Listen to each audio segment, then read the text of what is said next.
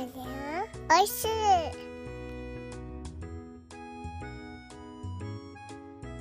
ハッシュタグでつぶやこう牛乳でスマイルプロジェクト。じゃあ改めまして乾杯の温度をコバちゃんお願いします。はい、えーそれでは、えー皆様こんばんは、少々遅くなりましたが「ハッシュタグ牛乳でスマイルクリスマス」の打ち上げということで、えーね、本当は僕たち3人だけじゃなくてね他にもたくさんご協力いただいたメンバーいるんですが、まあ、とりあえずねえー中心となってこの3人やってまいりました。改めましてお疲れ様です。乾杯。乾杯。乾杯。ははい、お疲れ様です。様です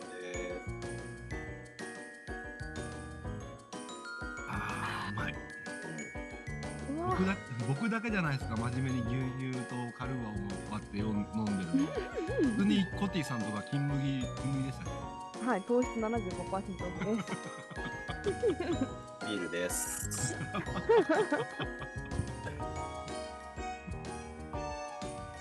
あ、美味しい。うまいわチーズを食べてますよ、チーズ。あいい、うん、ああ、いいですね。ありがとうございます。あ乳製品ーなんか、なんか結構ずいぶん昔のように思えて、昔だよ。昔、去年か、去年ですよね。もう2ヶ月前ですもんね。2ヶ月前なんですけど昨日のことのようにも思えるしすごい不思議な感覚ですね、うん。どうですか？今から振り返ってみて。なんか一回振り返りのややつやったじゃないですかはいはいはい。収録したじゃないですかその時あおちゃんああ俺あんま大したことしてないなみたいなこと言ってたじゃないですか覚えてます？大したことしてないもんいやしてしいやあの後思い出してしてたと思ってうん。ノート書いてくれたじゃないですか最初の、うん爆速で書いてくれました。爆速であんな忙しい中にめっほんとほんと。もう出来上がって。ちゃしてるやんと思って、うん。その後パソコンが壊れたんですよね。そうそうそうそう。大変だよあれもう今。ね正確入力しとったの全部今一から仕分けし直ししてますからね。うわあ大変だ。確定申告が。おーやだやだ。いや改めてねこうなんだろう。物事何か頼みたい時はうんなんか昔から言いません？忙しい人に頼めってああ、言いますね。なんかそういうかありますよねそういう言葉、うんあるあおち。ゃんまさにそうだなと思って本当ですね。でも言われてみれば確かになんか、のうのうとしてる人っていうかこうぼーっとしてる人に頼んでもやってくんないっすよね。うんうんうんう。なんなんて言うんだろう忙しくこうエンジンがかかってる人に頼んだ方が確かにいろいろと進むのかなとかって実感してましたね。コッティさんもそうですし。ああいやいや、暇ですけどね。いやいやいやいやいやいや。ぶっちゃけコッティ神やったなっていう。うん そんなことはない。うん。いいだってコッティおらんかったら多分始まってないでしょ。いや始まってないですよね。あ、でも確かにそれはそうですね。ううんん、うん。まあ単純にベジフル大百科の収録で、まあ一旦は終わったって言ったら変ですけど、うんうん。まあ、あおちゃんと僕が、まあその時ね、訴えたい内容は結構言えたかなっていうことで、まあ満足、満足というかね、まあとりあえずはみたいな形で終わったはずだったのに、その後コッティさんが僕の番組に、うん。略して生き抜くラジオにお便りくれたじゃないですか。あ、おはい。便りっていうか、インスタの DM だったんですけど、うん。まあかなり熱いお便りをいただいて、うん僕がね、泣きながら 読んで、それを聞いたコッティさんも泣いて、はい、泣いて。泣き虫。なんか、あれがなかったら、始まってなかったんかなっていう、うんうんまうん。始まってなかったですね、あれあ、なかったらうん。いやー、なんかコッティさんっていろんなね、ポッドキャスターさんとか農家さんとお知り合いだと思うんですけど、うん。まあ、言うてみれば内容、番組の内容とか、ベジフル大百科の内容とか聞いてると結構、うん、問題があるっていうか、うん。うーん、例えば、あの、イノシシの被害とか、うんうんうんうん。あの回とか面白かったんですけど、いろんなはいこう、問題意識を持ってこう、やってい、いいってもいいような、うん。あるじゃないですか、カテゴリーとかも。うんうん。この中なんでありますね。う、うんん。なんで牛乳がそこまでコティさんのうん。こう 意識をこう向け、うん向かれたのかなと思って、ああ聞いてみたかったんですけど。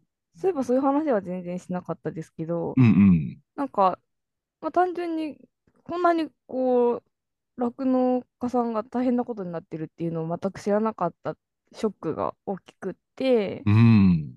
でそれがこう世間一般に全然伝わってないっていうのもびっくりしちゃって、うん。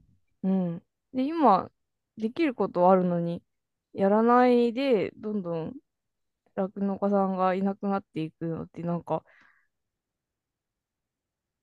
えこれでいいんかなってすごく思いましたね。うん。うん。なんかできることがあるんだったらやってみたいなっていうか。うん。うん。で、今、酪農の問題として表面に現れているだけで、これって農業全体にいつでも降りかかってくるようなうん。問題だと思うので、うん。うんまあ、実際今、肥料の価格とかが上がってて、野菜とか米とか、どの農家も困り出しているうん。事態ではあるんですけど、うん。だから酪農を今なんか行動を起こすことによって何か変わるんであれば農業に同じ問題がかかった時にまた変えることができるかもしれないっていうちょっとそういう望みみたいなのもありました。ああ。なるほどね。うん。うん。コバちゃんどうした？コバちゃんが固まっちゃった。い やいやいやいや、ちょっと、ポッティさんの、うん。ね、あれ、ありがとうございます、本当にね。ちょっと期待した答えじゃなかったのかな？いや、あの、いやいや、ちち違う、違う、そそういうのじゃなくて、コバちゃんが好きだからとかが良かったですか？いや、いや、まあまあ、僕の声をね、ポッドキャストで聞いてくれて、うんまあ少し声を持っていただけたのかな。でもコバちゃんの配信ってなんかやっぱ聞けば聞くほど身内感が増してくるというか、うん。ああ、友達だからなんかしてしたいみたいな。うんしてあげたいんじゃないんですよね、別に。こう上から目線とかじゃなくて、なんか一緒になんかできることないかなみたいな、そんな気持ちにはなりましたね。うん。本当ですか？ありがとうございます。ん本当に。うん。いや、さすがドキュメンタリーです。うん。うーん、うーんなんか自分ではね、まあ毎回言うけど、うんま迷子になりながらいつもやってるんですけど、でもあ、ありがたいことにね、お便りとかをね、たくさん、今日も結構いただいてたりして、なんかこういう、なんか番組やりながらもコミュニケーションを取りながら消費者さんと、あと酪農家さんも多いんですけどね、うん。取りながらやってって、なんかそんな、なんか、あっち行ったりこっち行ったりしながらも、そうですね、一緒に問題意識を持ちながら、なんか自分一人の番組じゃないなって思いますよね。なんかここまで来ると。うん。う。うんん。ありがたいなと思って。すごい、コバちゃん今仲間がいっぱいいますよね。ああ、そうですね。仲間なんですかね。うん。うん。関わってくれる人は以前に比べれば増えてきたなっていう感じがしますけど。うん。うんうん。でもなんか、病、うん病気とかそういうのがないと、獣医さん来ないじゃないですか。なんかゲスト会がやっぱり人気みたいで。ああ、そうなんですね。ええ金子先生。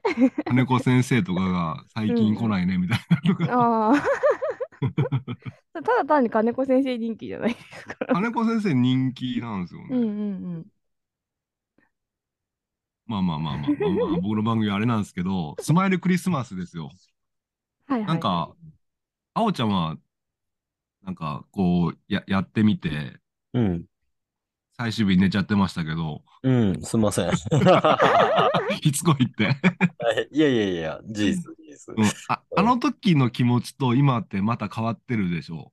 今後の情勢が変わる中で、結構、バオちゃん的にも気持ちに変化があるって番組の方でも言ってましたけど、百年落語の方はいはいはい。うんうん。うんいやー、うん、そうどうですね。すか？うん。もう、結果として、消費は落ちちゃってるわけうんうん。じゃないですかね。うん。ううんん。で、まあ、どれだけの、その、貢献ができてきたかはわからないですけど、業界として、まあ事実は、牛乳の消費が落ちていて、で、生産量っていうのも今年の夏ぐらいには、あの、バターが足りないって言われてた時よりも、あの、日本の牛乳の生産量は少なくなるぐらいにまで減少し、生産自体が減少してるのに、うん消費がさらに上を行って落ちてるっていうような、うん。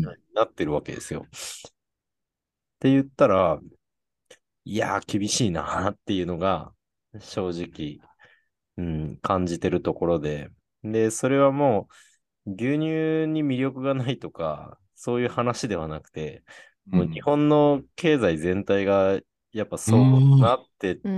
てるのをもう受け入れざるを得ないっていうか、うん。それはもう冷静にそれは見つつ、うん、行かないとダメなんだろうなっていうのも一方で思い始めてて、うんうんうんみんな全酪農家が、あの、生き残るっていうことを、去年の暮れまでは当然考えてました。うん同じように牛乳を絞ってうん生き残るためには、やっぱり消費っていうのが マストだし、それがないと入荷の値上げもありえないし、っていうふうにうん思ってたんですけど、うん。うん。もう、もう結果そういう、まあ、欲って言ったらあれですけど、一番理想としてきたことが、俺の頭の中ではちょっともう無理だなって思い始めてます。んで、うんうん。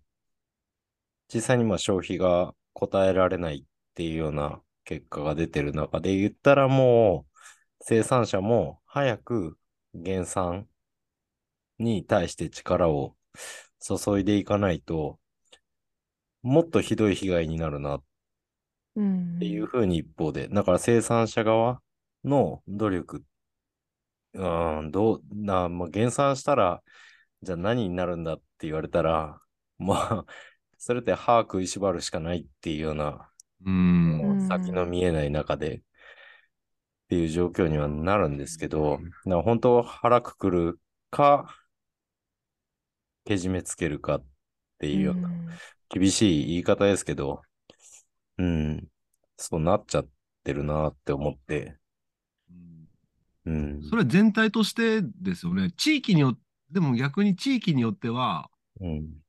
あれじゃないですか。その減産すそるう、それも、うん、そうなんですもない地域も。差例えばが、あうん出てる。うん。うんうちの岡山だったら多分そんな減産する必要ない。し、もっと言ったらうちみたいな北陸とかうん富山っていうのは、これ以上減ったらもでしょう、マジでやばい地域なんで、うん学校給食分も足りないみたいなことになるんですかね。だし、インフラがうん。維持できるのってうんうん。状況になっていくから、下手したら1か0かじゃないけど、うん。やれるのにやめなきゃいけないっていうような地域なわけですよ、富山は。うん。うんっ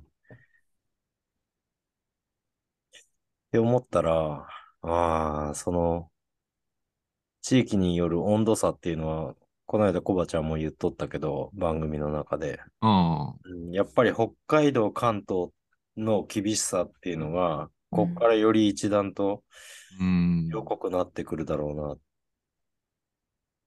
て思って、いや、本当にね、入荷値上げしたのに逆に今下がってきてるんですもんね。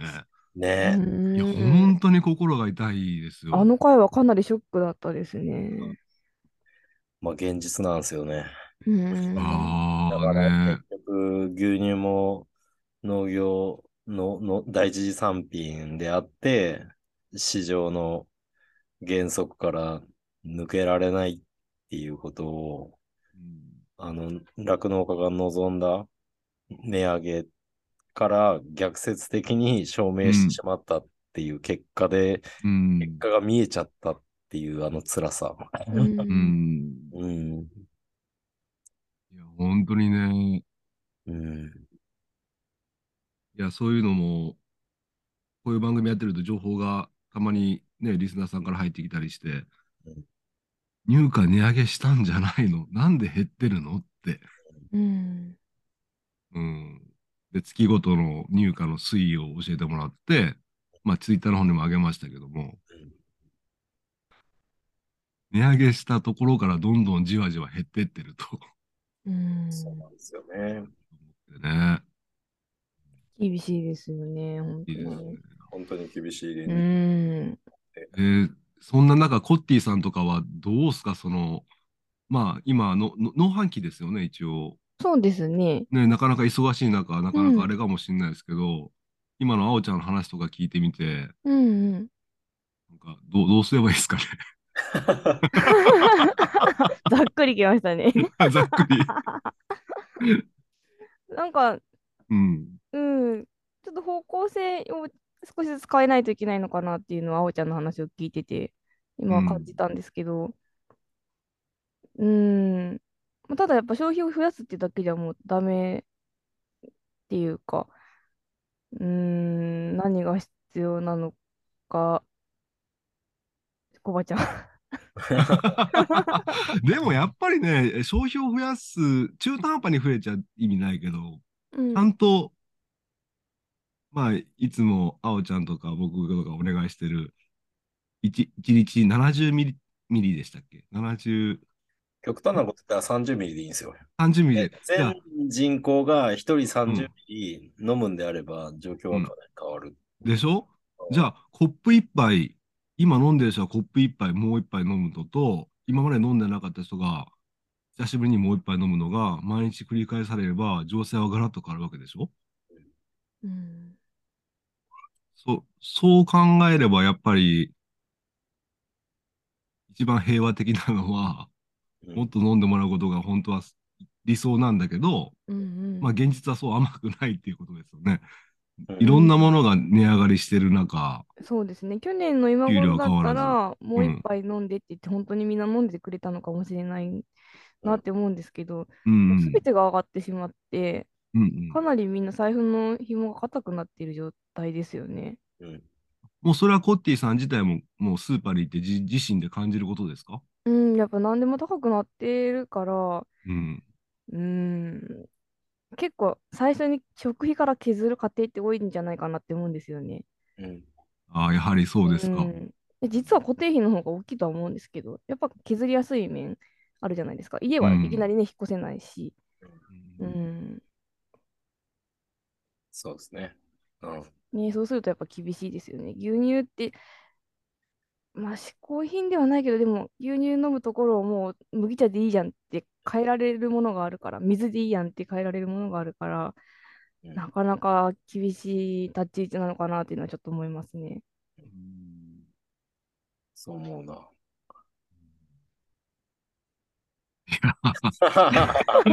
いかん暗くなってしまった。えーっと、ああ、じゃあ、一応スマイルクリスマスの打ち上げじゃないですか。あはいはいはいはい。ちょっと一旦それは、うんう それは置いといて、ん一旦置いといて、うん僕もそれに対してちょっとい意見はあるっちゃあるんですけど、一旦置いといて、うんあの、コッティさん、スマイルクリスマス終わってから、うんイベントが終わって、こここうした方がいいんじゃないかなとか、いろんなのレポートされたって前お伺いしたんですけども、はいちょっとそれ、あおちゃん気になりません？うん、気になる。うん。気になりますよね。どんな感じですか？えーっとですね、ちょっとその終わったすぐその後に書いた文で、はい。今日まで一度も開いてなかったんで、私も内容を忘れてるんですが、ちょっと読みたいと思います。はい。えっと、でもすごい具体的なことばっかりなんだけど、うん。うんうん。えー詳細についてですね、その運営方法について感じたのが、えっと、今回プレゼント企画をまとめてやったじゃないですか。うん一気に50何人当たりますっていうふうにしたんですけど、あれを一回にまとま、あとまとめないで複数回重ねたらよかったなと思って、うんうんまあ、1個ずつ募集する。うんうん。また次のやつを募集する。うん今回多分12人ぐらいですかね、プレゼント提供してくださった方いらっしゃったので、うん。12回に分けるとかですね。はいはいはいうんうん、したらよかったなと思って。そしたら積み重ねでどんどん増えていくんじゃないかな。それだけツイートの数も増えますしね。ああ、確かにね。うん、日もばらけるし。え、ごめんなさい。ちょ、もう一回いいですか、ちょっと。あ、はいはいはい。え、あおちゃん理解できました？理解できたよ。え、どういうこと？え、えっと、今回は25日に1回ツイートして、このツイートをフォローリツイートで応募完了だったじゃないですか。はい。それをもうプレゼント提供の方が来られた時点で、このツイート、リツイートフォロああ、なるほど、なるほど。ー、もう回数分ける。うん。すると、ほうほうほう1回フォローした人フォローしてリツイートした人が、あ、また新しいプレゼント来てるって言って、またフォローリツイートしてくれますよね。うん。だから他、その人のフォロワーが見る回数も増える。うん。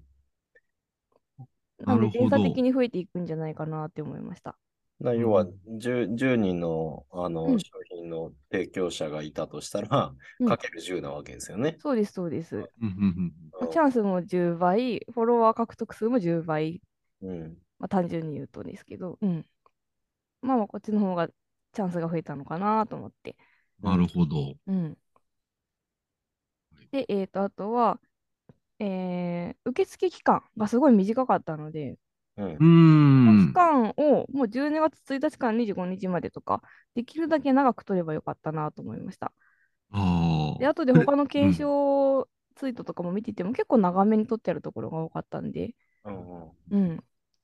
長くしたらいいかなそうですね。結構タイトでしたもんね。ですね。うん。なんとなくクリスマス企画だから、クリスマスの日までっていうイメージが先行しちゃってて、ううんん。でも、あの、どうせね、発送できなかったじゃないですか、年末年始って。うんうんそんならもううん1月3日ぐらいまで募集期間にしててよかったなと思って。はいはいはい。うん。まあ、まあ若干サンタ服が浮くかもしれないですけど。うん。もうに、うんサンタ服、もう正月だよ僕のアイコンみ2 月までずっと着てましたからね、僕は。そうですね。お疲れ様です、コバサンタさん。いや、でも、うんあの、最後、これ全部と当選が確定しましたって言ってツイートしたじゃないですか。うんうん。で、サンタ服着替えますって言ってはいツイートしたんですけど、で、最後ちょっとしたね、動画上げて、うんそしたら結構お疲れ様でしたって、あれで、あれから2ヶ月経ってるのに、うんちゃんとリアクションしてくれたフォロワーさんとかいて、うんうんうん。ちょっと感動しましたね。そうですうね。ん。結構コバちゃん引き止められてるなっていうのも感想の一つですね。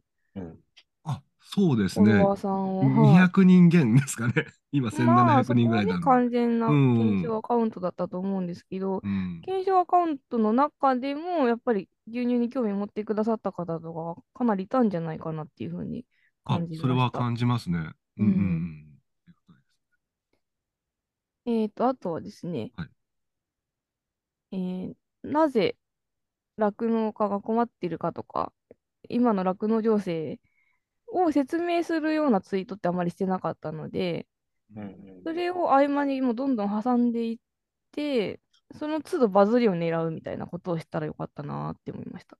うんうんうんなるほど。うん。これ検証、これは検証ではないですけど、うん検証企画出してる合間に、うん今こんなことが起きてるんですよっていう説明、まあ、まん、これは終わってからですけど、正月のうん年末年始かな、漫画出したじゃないですか。はいはい。あんな感じのやつを間に挟んでいくとか、うんあとはもう1枚で分かりやすいような図とか説明のツイート、もう一回一回ちょっとバズりを狙ったようなやつうんを出してもいいんじゃないかなって思いました。うんうんうんうんうん確かに。ここでもフォロワーを増やす。で、あとは、まあ、あとあの、検証アカウントにもっと幸せを持たせるためには、商品の魅力をもうちょっとアピールしたかったですね。うん。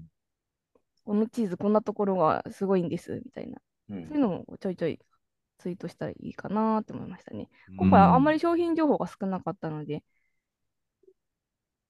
もうそれぞれね、酪農家さんが独自産業化で作ってるやつとかめっちゃこだわりがあったと思うので、そういうのを出していけたら、消費拡大の意味でもいいんじゃないかなと思いました。なるほど。うん。まだ続くんですけど、いいですか？ありますね。まだね、まだ3分の1しか言ってないんですけど。3分の 1? すげえ。えーっと、ちょっと、あの、長かったら切ってください、編集で。えーっとね、あとは、あの、影響力のあるアカウントに事前にこうコンタクトを取って PR を頼むとかうー、んうん、してもよかったんじゃないかなとか、あの、検証アカウントの方でも、ハブみたいな、ちょっとあのフォロワーさんが多い方とかもいらっしゃるので、そういうところにこう検証企画の告知とかを入れるとか、あとはあの農業分野とか酪農分野で著名な方に事前に連絡を取っておくとかいうのは、まあ、根回ししててもよかったんじゃないかなって後からうん。思いました。で、えーっと、いいねローラ作戦っていうのを、これあの、ジョン・ディールさん提案で。最後の方やったんですけど、牛乳を飲んでる人とか、クリスマスケーキを食べてる人とかをいいねしまくって、こっちのアカウントを見てもらうっていうのがうん意外とですね、多分効くんじゃないかなということで、でこれを応援者を募って、一般の方を募って、2週間前ぐらいからうん。もうやりまくったらいいんじゃないかってちょっと思いました。うんうん。これはもう人手が多ければ多いほどいいと思うので、あんまり一人でいっぱい押しすぎるとアカウントの凍結とかになっちゃうんで、これはあの賛同してくださってる方をあの仲間に引き入れて、みんなでいいね、牛乳飲んでそうな人にいいねして、こっちを見てもらうっていう作戦ですね。うん。うんうん。これ意外とこう地道な努力が実を結ぶ系ではないかと思います。うんうん。うん。まあただ、こういうこう考えが生まれたのも実際にプロジェクトやってみてから分かったことだったので、もう今回行っこのプロジェクトをやったってことがすごいやっぱ価値があったなっていうふうに思いました。うんで、えっと、まあ、もしこれからまたこういう検証企画をやるんであれば、もうプレゼントを提供してくれるっていう人を随時募集しておいて、いつでもプレゼント企画ができるプラットフォームにコバちゃんがなっておく。うんうん。うん。すると、まあ、大きい企画ではなくても、ちょいちょいプレゼント企画やってるコバちゃんっていう認知が広まるんじゃないかなっていうふうに思います。うんなるほど。うん。なんかこう、牛乳、乳製品売りたいなって思った時に、あ、じゃあこれはコバちゃんにしてもらおうみたいな。うんううんん。CM 打つならコバちゃんとこのアカウントで、みたいな。うん。そういう存在になれたら、まあ、いいんではないかとちょっと思いました。うんうん。で、コバちゃんのアカウントが常にこう発信するんであれば、まあ、毎朝、牛の動画が出てるっていうだけでも全然いいので、おはようございます、今日も頑張りましょうとかいう牛さんの動画がずっと出てると、まあ、一般の消費者の方に牛を忘れられないかなっていうふうにう思います。ん。まあ、結構ね、コバちゃんずっと出してますもんね、最近も。そう、そうなんですけど、いや、ごめんなさい。あの、もう、ね、クリスマス終わった後、毎朝牛乳飲む動画あげますってうんうん、いううん。話になったじゃないですか。結局、はいはい朝一回もあげれなかったんですよね。あ、全然でも、冬休みの間毎日ね、飲んでましたよね。まあ、ほとんど夜飲んでましたね。うん。まあ、全然夜でも、うんそれを朝見る人もいると思いますので、うん、そこはいいんじゃないでしょうか。はい、以上になります。ありがとうございました。あ、本当ですか？なんかちょっと、はい なんか遠慮して言ってない部分とかありません？いや、大丈夫、大丈夫で大丈夫ですか？あー、なるほど。じゃあ僕が思ったこと言っていいですか？す。はい、お願いします。あーあの、まずは、うん僕自身の才能がないなと思って。そんなことない？いやー、なんかね、だから結構、うーん、才能がないというか、やっぱ全振りできなかったのが後悔だったんですよ。もっと振りたかっったんですけど、やっぱ仕事しながらで、で、親父も結構ダウンしてた時期にと重なっちゃったから、あの、も、もっといろいろ力入れたかったんですけど、すごい自分的には中途半端になっちゃったなと思ってて。た。そうなんですね。現場農はい家ですからね。うんあコバちゃんめっちゃ頑張ったなと思ったんですけど。むしろ全振りしとったんじゃないか。うん。振りすぎたんじゃないかっていう。あ、本当ですか？うん。今の聞いて、コバちゃんどんだけできるとと思いました。えー、本当に？いや、全なんか、実はそんなにうん隠しとったんかと思いましあ、そういうふうに伝わ伝わってってか、そういうふうに見えたんだったら、た。うん。結果おいいんですけど、うん。うん。あとやっぱね、えーそ、そんな中でもやっぱりね、結構疲労が来たんですよ。うんうん。うんだから、いや来る、来るでしょう。うん。だから もうちょっとなんだろう、結構僕じゃ、だったじゃないですか、ね、こう1万人、コバちゃん1万人行くぜとか、うん。まあ当然、あの、義理の価値を高めるというか、今の情勢を伝えるっていうのもあったんですけど、なんだろう、もう、なんだろう、さ3人ぐらいで、あまあ、まあ、今今の3人というか、このキャラクターとしてうん。強いのが3人ぐらいいた方がいいのかなとも、まあ、前回の企画は1万人僕のフォロワー集めるっていうの目的もあったので、うんまあ、結果はそう、そうなるのは当然だったんですけど、うんうんなんか別の形も考えれないかなとは思いましたね。結構、うんあの、こう見えてもすごいプレッシャーだったんですよ。うーん。うう。うん。まあ、これは自分を守るための意見なんですけど。いやいや、うん。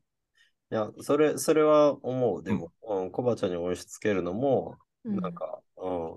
いや、広報担当の人なら頑張れよってなるけど、うん。あーうんうんあくまで現場で楽の経営をしてるプレイヤーじゃないですか。うん。うんうん。うんが、別にその、新たにお金が生まれるわけでもないところに、うん。うん。全振りっちゃそれは無理やろって思うし、うんうん。この先の展開を考えても、うん。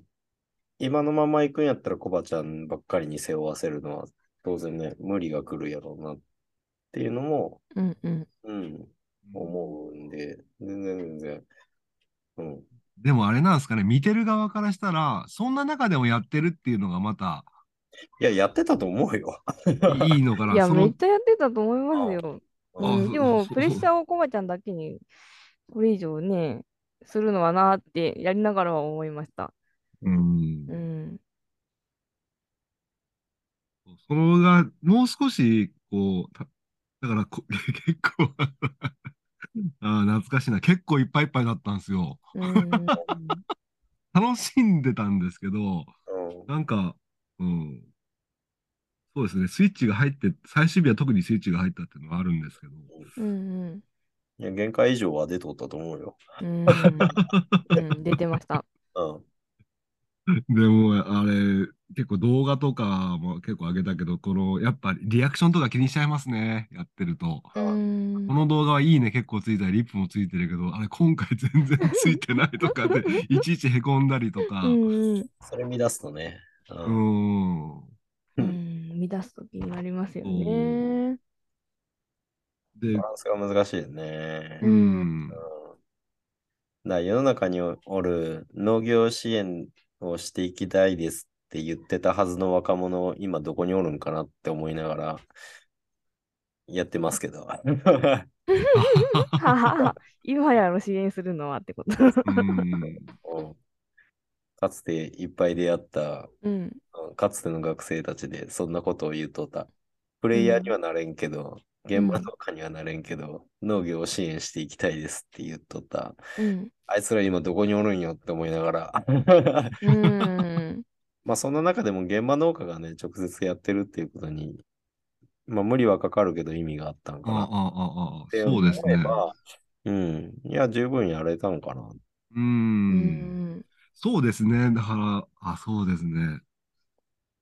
うんそうですね。悪くなかったっすね。いや、全 すごい頑張りましたよ、コバちゃん。うん、むしろね、うなんかたうん関わらせてもらって、で、コッティも言っとったけど、やったから見えたものが本当に多くて、う。うんん。うん。で、やったからつながれたつながりも増えたと思うんですうん。よ。うん。から、俺の中ではもう十分すぎる結果を持って帰ったなって思ってますけど。うん。だその上で、次じゃあ自分どうしようかなって、いろいろあれから考えていく中で、うん、同じことを繰り返すっていうのもあると思う。で、それって結構今、いろんな人が真似し始めてると思うんですよ。うんうんどういうことですか？真似し始めてるっていうのは。検証に対するうん、その消費者の反応の良さ。まあ、それが結果的に商品目当てだったかもしれないけど、うんうんそのうん中にいる、いや、本当に酪農の実情を知ったとか、そういうのは結構あったと思うんで、うんうん、それに注目して、あ、その、自分にできる範囲でプレゼント企画やってみようっていうのは、間違いなくあれ以降増えたと思うんですようね。んもうそれは後に続く結果でもあると思うし、うん。だからそれを一緒にまあずっと続けるのも一つ手だとは思うけど、結局ね、えー、農家、酪農家、うん。あるいは他の農家として、やっぱ農業、農業の業界が、えー今後、日本っていう地域で生き残っていくために、うん。うん何をしていかなきゃいけないかなって思ったら、多分検証ばっかりやっとってもダメだろうなっていうのも、うーん。うん。で、今、いろいろ、いろんな人とコミュニケーション取ったり、交流したりして、で、自分の中でも考えるところがあって、うん。結局ね、金持ってる人持ってんすよね。この情勢下でも。うんうんうんうんうんで、あの、実際、コバちゃんの取り組みをしてて、一個あったのが、どうやったら酪農家を支援できますかっていう声って結構あったと思うんですよ。うんありますね。どの以うん。外で。うん。何をしたらいいですかって言ってくれる声が割とあったなって思って。うん。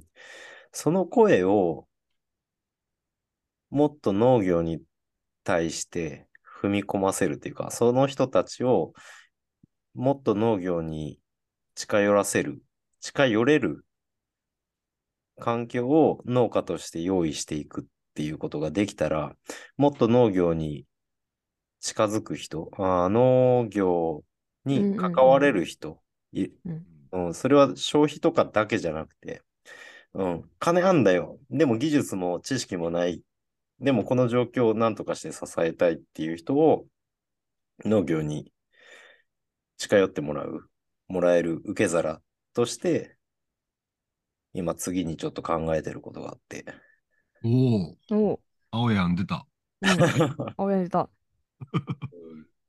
ただ、え前例が結構ないな、とも思ってるんですよ。っていうのは、農家に対するスポンサーをつけるうんうんうん取り組み。で、これはクラファンともちょっとイメージが俺の中では違ってて、うんうん。で、それができる、スポンサーをつけれるっていう可能性を持ってるのは農業だからだなって思ってるんですよね。うんうん多分一般のなんかサービスやってるところがスポンサーつけようと思っても多分つかないと思うんですけど、なんで農業にスポンサーがつきうるかって思ったのは、やっぱりその生産活動だけじゃない、えっと、社会的貢献っていうのをやれるのが農業じゃないですか。環境の保全、国土の保全、うんうん。あるいは、その、なんだろう、今で言ったら本当 SDGs と親和性が高いって言われますけど、うん。な農業が社会的課題解決に対して取り組める可能性をいっぱい持ってるので、それを、例えば、うちとして、こういった形でこの地域の課題に、課題解決に、この事業を使っていきたいんですっていう思いがあるわけですよ。俺は、俺自身は。うんうん。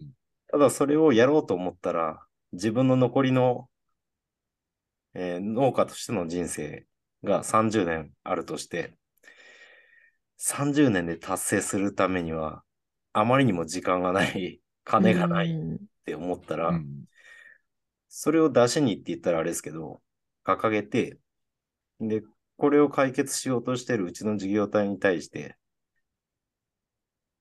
賛同してくれる人、スポンサーになりませんかみたいな。うーん。なるほど。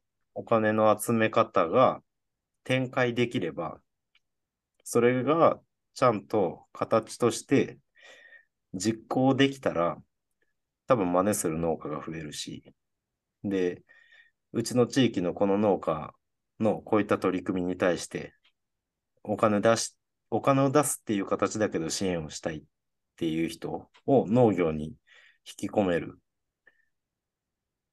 虫が苦手、虫が苦手だし、視点が苦手だけども農業の大事さが分かって、自分はそのフィールドで貢献はできないけど、金はあんだよっていう人が多分結構いるんじゃないかなと思って、うんうん。それをスポンサーとして農業の業界にどんどんお金を落としてもらう仕組みを作れればいいのかな。で、クラファンだとなんか見返りありきでお金を出すっていう雰囲気があって、うんああ、そっか。その見返りっていうか、お返しも結構大変ですもんね。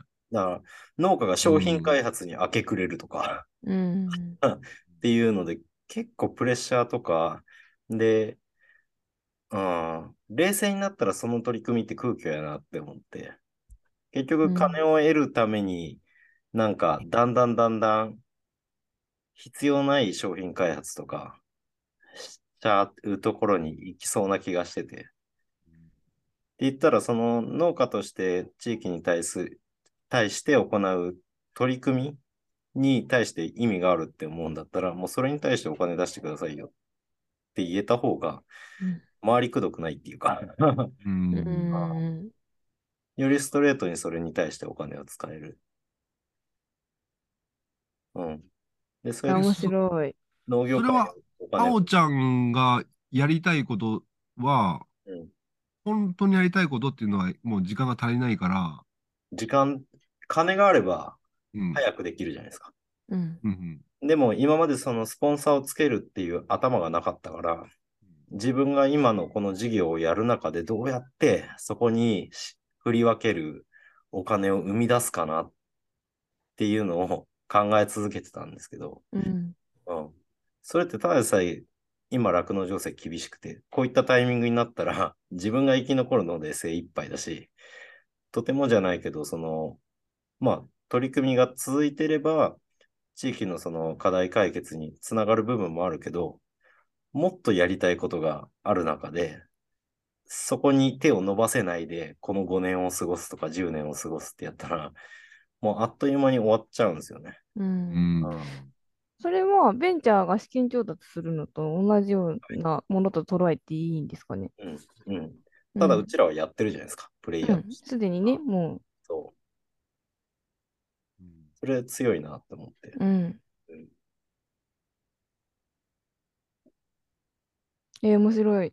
うん。結構スポーツ業界、特にサッカーとか、今まだまだそのお金が落ちてないスポーツの業界、バスケット、バレーボール、あの辺の、えっと、チーム運営っていうのを見とったら、まさにそれやってるんですよね。えー、うん。スポーツっていう感動を与える選手たちが地域の課題に向き合って、だから、プレイヤーがプレイヤーとして、そのスポーツだけやってればいいようなチームって案外少ないな。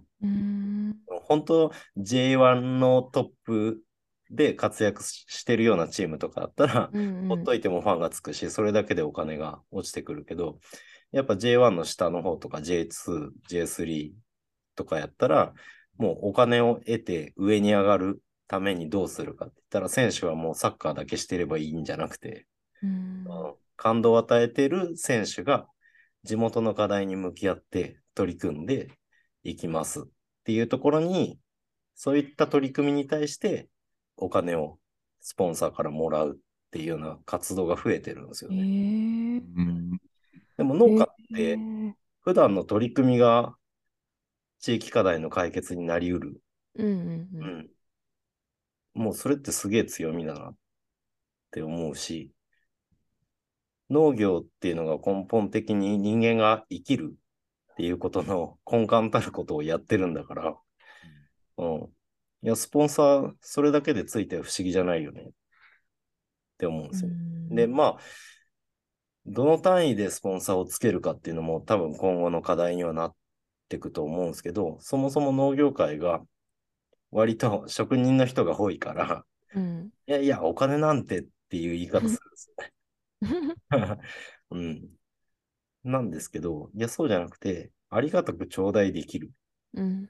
仕組みが、もし一事業体単位とかでできれば、例えばその集落 A のっていうちょっと大きい団体の取り組みに対してもスポンサーがつく可能性だってあるわけじゃないですか。うん。っていうのを示せれば、多分農業に対してもっとお金っていうのは、消費しなくてもお金を出せることに喜びを感じる人って多分いるんじゃないかな。うん。うん。今までその資本主義社会から脱却できうるのが農業の強みかなとも思ってたんですけど、うん。でもやっぱ資本主義社会で農業をやっていく上では、やっぱその仕組みはうまく利用しなきゃもったいないなとも最近思ってて、うん。うん。じゃあお金を出したいけどどう出したらいいかわかんないっていう人を農業もっと取り組め、取り込めれば、うん。食べる、飲む、してくれなくても農業にお金が落ちてくる。うん。うん。それだけのことを農業はやってるって自信持って言えれば、うん。多分農業の未来って変わってくるんじゃないかな。うん。ここ、ここ数日すごい思ってる。うん。ので、ちょっとそれをやろうかなと思って、今、銀行さんに相談してます。うん、スポンサーええのが、うん。あのー全然ノウハウもないし、スポンサーをつけてお金を集める。その上で、あのーどう運用していくのが法律的に問題ないんかとか、うん。賢いんかっていうのは、やっぱその金融とか、うん、あとは税理士さんなんかわからんけど、なんかそういったお金のプロの人に今ちょっと相談して、どういう形でやればスポンサーつけれますかねっていう相談を今早速始めてて。うん。海外とかだったら、例も結構ありそうな気がしますよね。うん、あっても。寄付社会って結構寄付多い。アメリカとか。うん。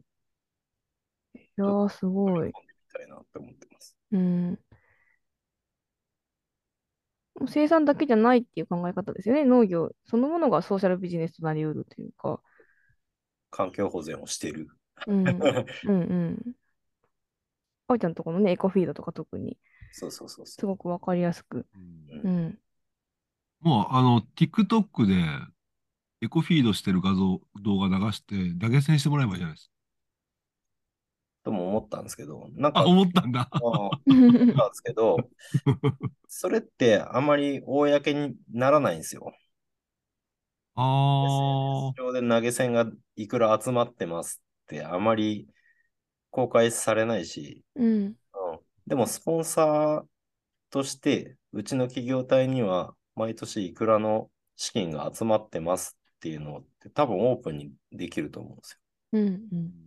それをオープンすることによって、例えば地域で匂いとかうん。草に対して反対してる、あの堆肥をまいて何か循環型で農業をやることに対しても環境汚染やって言ってる人も、この経営体に対してこんだけの資金が毎年毎年地域からスポンサーがついてお金が集まってるっていうのを見せれるんですよ。うん。そしたら反対してる人ってよく言えばめっちゃ見てるんですよ。うん。賛同してる人よりむしろ見てるんですよね、こっち。興味すごいあるんですよね。うん。だからそういう人たちに対しての、あの、PR にもなる。うんいや、うちらがやってるのは、こんだけの金に変わる、いい取り組みなんだよっていう見せ方も、一方でできるなって思って。うん。って言ったら、TikTok とか SNS であ集めるのもあってもいいかもしれないけど、やっぱもっと公に資金調達してる方法としてスポンサー、うん、をつけて公開していくっていうことの意味はそこにあるかなと思ってます。だし、向こう、寄付する方も、例えば企業体とかうん。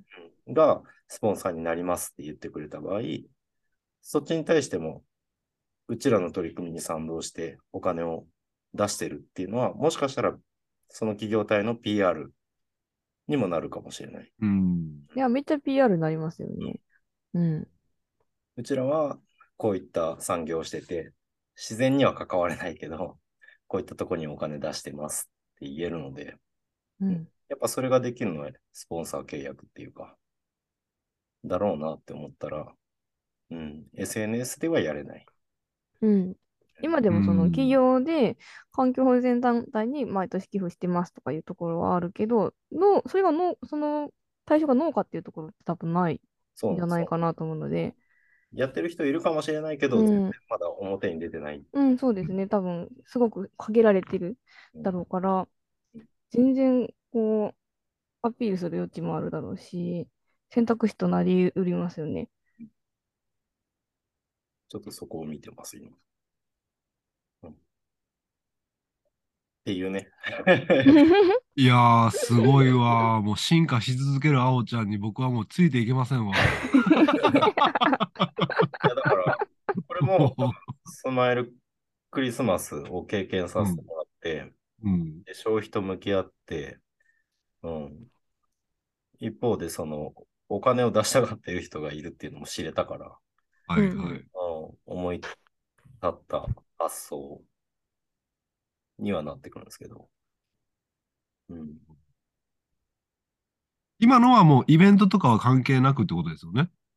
今後自分がやりたいことっていうこと？そうですね。とりあえず個人的にの方が、今の話は動きやすいのかな。うん。うんなんか、あ、うん、牛乳で青沼スポンサー集めプロジェクトみたいなのやります？ね。スポンサーっていう仕組みとか運用の仕方っていうのをまだまだ全然理解が足りてないので、ああ、はあはあはあ。うん現時点でなんか公に取り組めるかどうかって言ったら何もできないなっていうのはもうちょっとうあるん。んですけど、なるほど、なるほど。いや、すごい。うんできたとしたら多分かなり強いと思うし、みんなに真似できるような。てかもうこの、これを聞いた人はできそうやったらそっちでもやってほしいぐらいな。同時進行的に。うんうん うん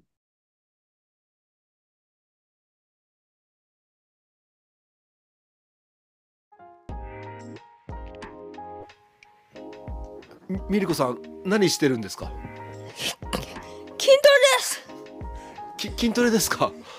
なんかすごい汗かいてますけど筋トレの後ってやっぱり牛乳飲まれるんですか